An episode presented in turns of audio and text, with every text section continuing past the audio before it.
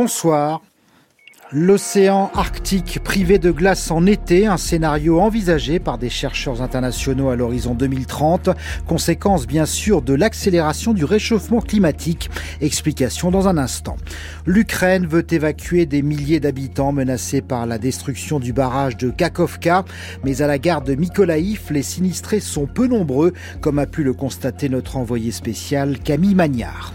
Le président italien Sergio Mattarella est à Paris aujourd'hui.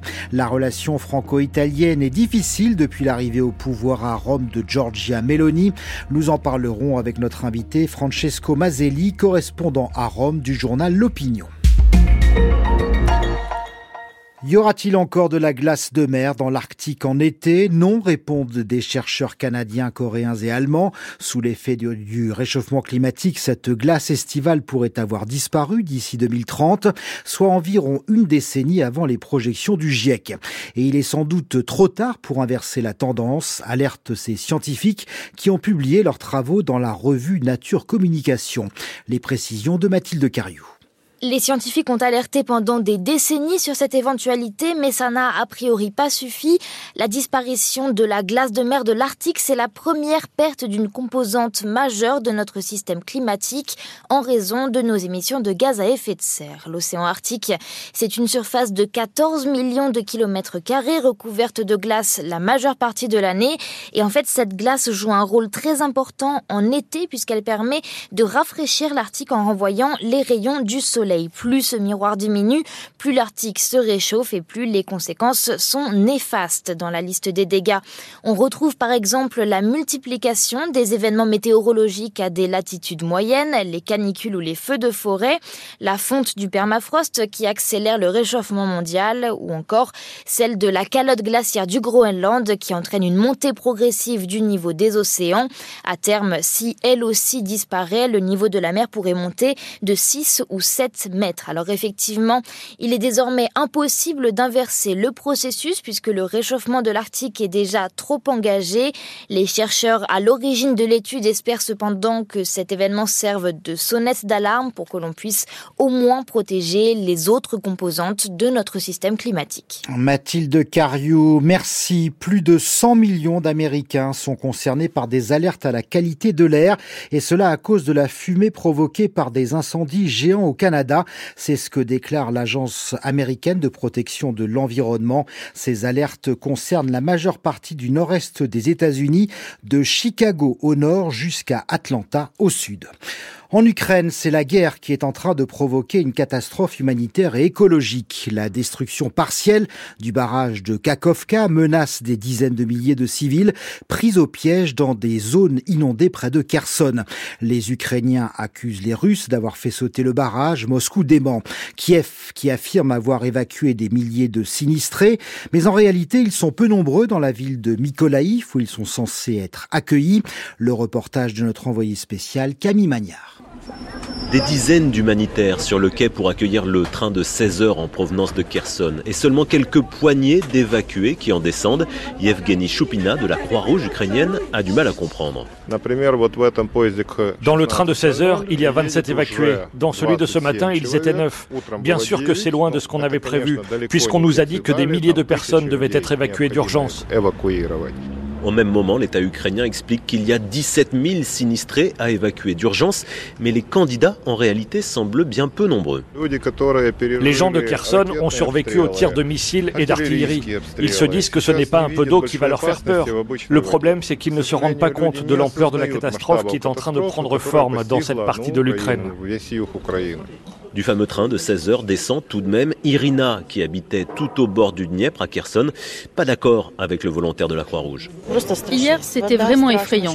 Toute cette eau, d'un coup, personne n'était préparé à ça. On a subi les bombardements, mais là, c'était trop. Quand il y a un bombardement, tu peux te mettre à l'abri, mais avec l'eau, tu n'as nulle part où aller. En un instant, elle est partout.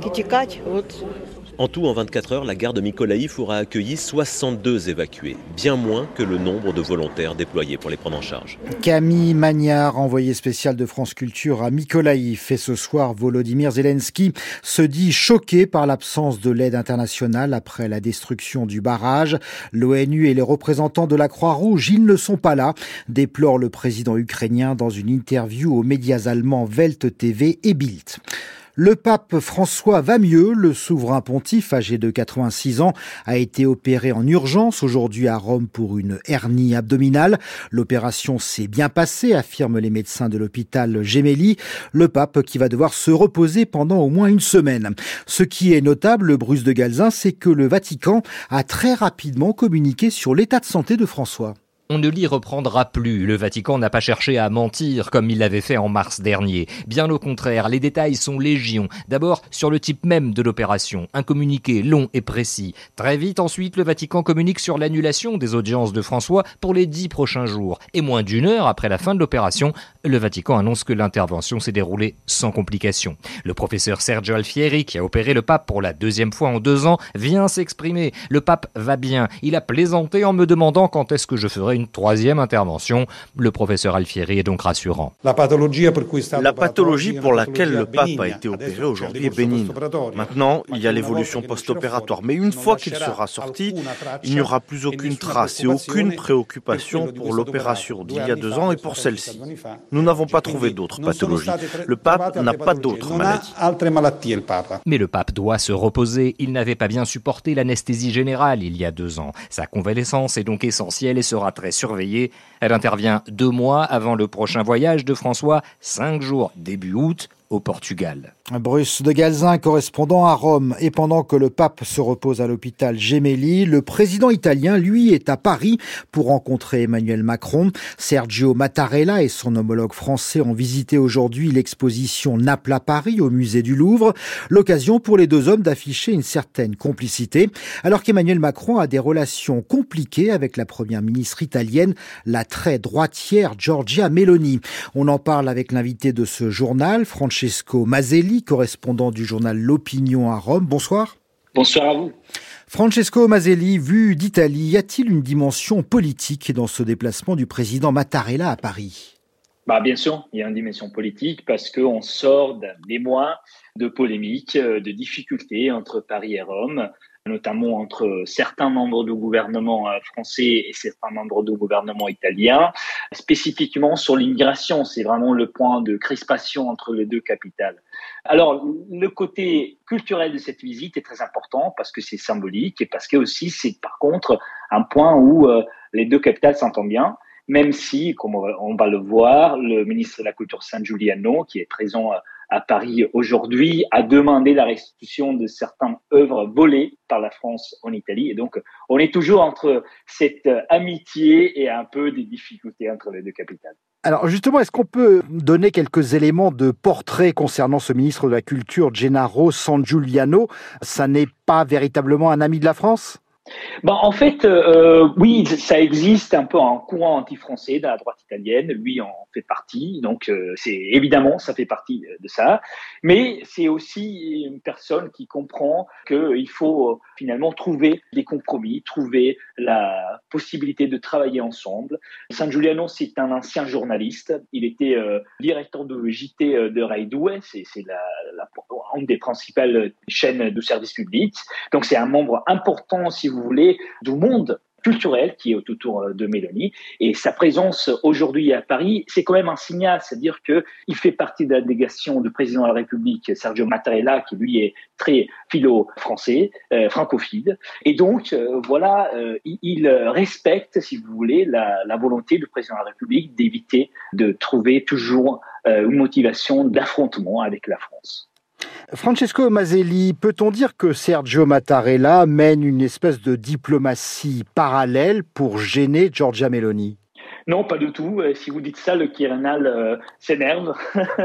Parce qu'en fait, euh, là, c'est très particulier. Le président de la République italienne n'a pas les mêmes pouvoirs de président français. Il n'est pas le chef de la diplomatie. Il respecte le gouvernement et surtout, il évite de faire des voyages ou de faire des déclarations qui peuvent mettre en difficulté le gouvernement en charge. Et ça, je peux le dire parce que on a parlé un peu avec l'entourage de Mattarella, un peu avec l'entourage de Mélanie. Eh bien, Mattarella s'est déplacé parce que effectivement, il a noté que le climat était un peu plus serein par rapport à il y a un mois où euh, c'était plus tendu. Donc, si vous voulez, le président de la République aide la politique étrangère du gouvernement en charge. Ça, c'est sa fonction. Et Mattarella respecte beaucoup la lettre de la Constitution. Et vous diriez justement qu'il y a une amélioration de la relation franco-italienne aujourd'hui après cette polémique provoquée par Gérald Darmanin qui, rappelons-le, avait jugé Giorgia Meloni incapable de régler les problèmes migratoires? Bah oui, écoutez, il y a eu la visite de Catherine Colonna le 25 mai à Rome, et c'était symbolique parce qu'à l'époque euh, où des déclarations de Darmanin, Antonio Tajani, qui est le, ministre des Affaires étrangères italien, avait annulé son déplacement à Paris, et donc Colonna, si vous voulez, est, allé à Canossa et, a montré finalement que la diplomatie française voulait résoudre ce problème. Ensuite, Macron et Mélanie se sont rencontrés au G7 de Hiroshima, ils ont signé une sorte de trêve en se disant il faut éviter de s'affronter politiquement comme ça parce que c'est vrai, il y a les élections européennes, mais il y a aussi beaucoup de dossiers communs, notamment sur la réforme du pacte de stabilité et de croissance européenne. Et donc, il faut travailler ensemble. Donc, pour l'instant, ça semble que la crise est rentrée. Mais après, euh, on, on, verra dans les prochains mois. Il y a les élections européennes qui arrivent et donc ça pourra changer. Et quoi qu'il arrive, les divergences majeures demeurent sur la question migratoire entre la France et l'Italie. Oui, ça c'est effectivement c'est un point euh, très difficile parce que l'Italie estime que finalement le mécanisme de solidarité qui a été mis en place euh, de façon volontaire les autres États, parmi lesquels il y a aussi la France, ne va pas assez loin. C'est un peu un message pour calmer l'opinion publique européenne, mais en réalité, concrètement, les prix en charge des migrants sont trop petites. On parle de centaines de migrants, alors que Mélanie voudrait des milliers, euh, même des dizaines de milliers de migrants euh, qui se déplacent dans l'Europe à partir de l'Italie. La France, euh, par contre, dit oui, mais vous ne respectez pas la lettre du, traité de Dublin parce que vous fermez les yeux par rapport aux, migrants qui arrivent en Italie, ils ne sont pas enregistrés, et ensuite ils partent dans le nord de l'Europe. Et donc il y a ce problème, et ensuite la gestion évidemment de la, frontière à Ventimiglia, qui est aussi un souci euh, d'incompréhension entre les deux pays. Donc va arriver l'été, on va voir si les, débarquements montent, ah, ça pourrait être évidemment un point de tension. Francesco Mazelli, correspondant du journal L'Opinion à Rome, merci d'avoir été l'invité de France Culture ce soir et merci à Aloïs Guérin pour la préparation. Sans surprise, Yael Braun-Pivet va déclarer irrecevable le texte du groupe Lyot visant à abroger la retraite à 64 ans. J'applique la règle, rien que la règle, se justifie la présidente de l'Assemblée nationale. La règle, en l'occurrence, c'est l'article 40 de la Constitution qui stipule qu'une proposition de loi doit être financée pour être soumise au vote. C'est donc un texte vidé de sa substance qui arrivera demain dans l'hémicycle. La gauche et le Rassemblement national dénoncent attaque inédite contre les droits du Parlement et la France insoumise va déposer une motion de censure. Le reportage à l'Assemblée de Julie Paco. La NUP crie au déni de démocratie. La chef de file des députés insoumis, Mathilde Panot. Nous sommes dans un pays dans lequel la démocratie sociale ne compte plus et le Parlement ne compte plus non plus puisque nous n'avons à la fois plus d'initiatives parlementaires, le droit d'amendement est remis en cause jusqu'à euh, ce vote qui devait avoir lieu et qui n'aura pas lieu dans une niche parlementaire d'un groupe d'opposition. Car en déclarant irrecevables les amendements de restitution de l'article 1 visant à revenir à la retraite à 62 ans en raison du coût pour les finances publiques, la présidente de l'Assemblée crée un précédent dangereux, analyse le porte-parole des députés socialistes, Arthur Delaporte. Soit elle a une utilisation et une lecture politique et donc unique, soit il s'agit d'un revirement de jurisprudence qui est tout aussi politique, puisque par le passé, les socialistes avaient pu déposer des propositions de loi qui avaient un coût euh, annuel de 21 milliards d'euros, compensé par une hausse des prix du tabac, et qui n'avaient pas été rejetées. Que pourrons-nous faire demain? Et pour les oppositions, ce revirement de Yael Braun-Pivet signe la fin de la séparation des pouvoirs entre l'exécutif et le législatif.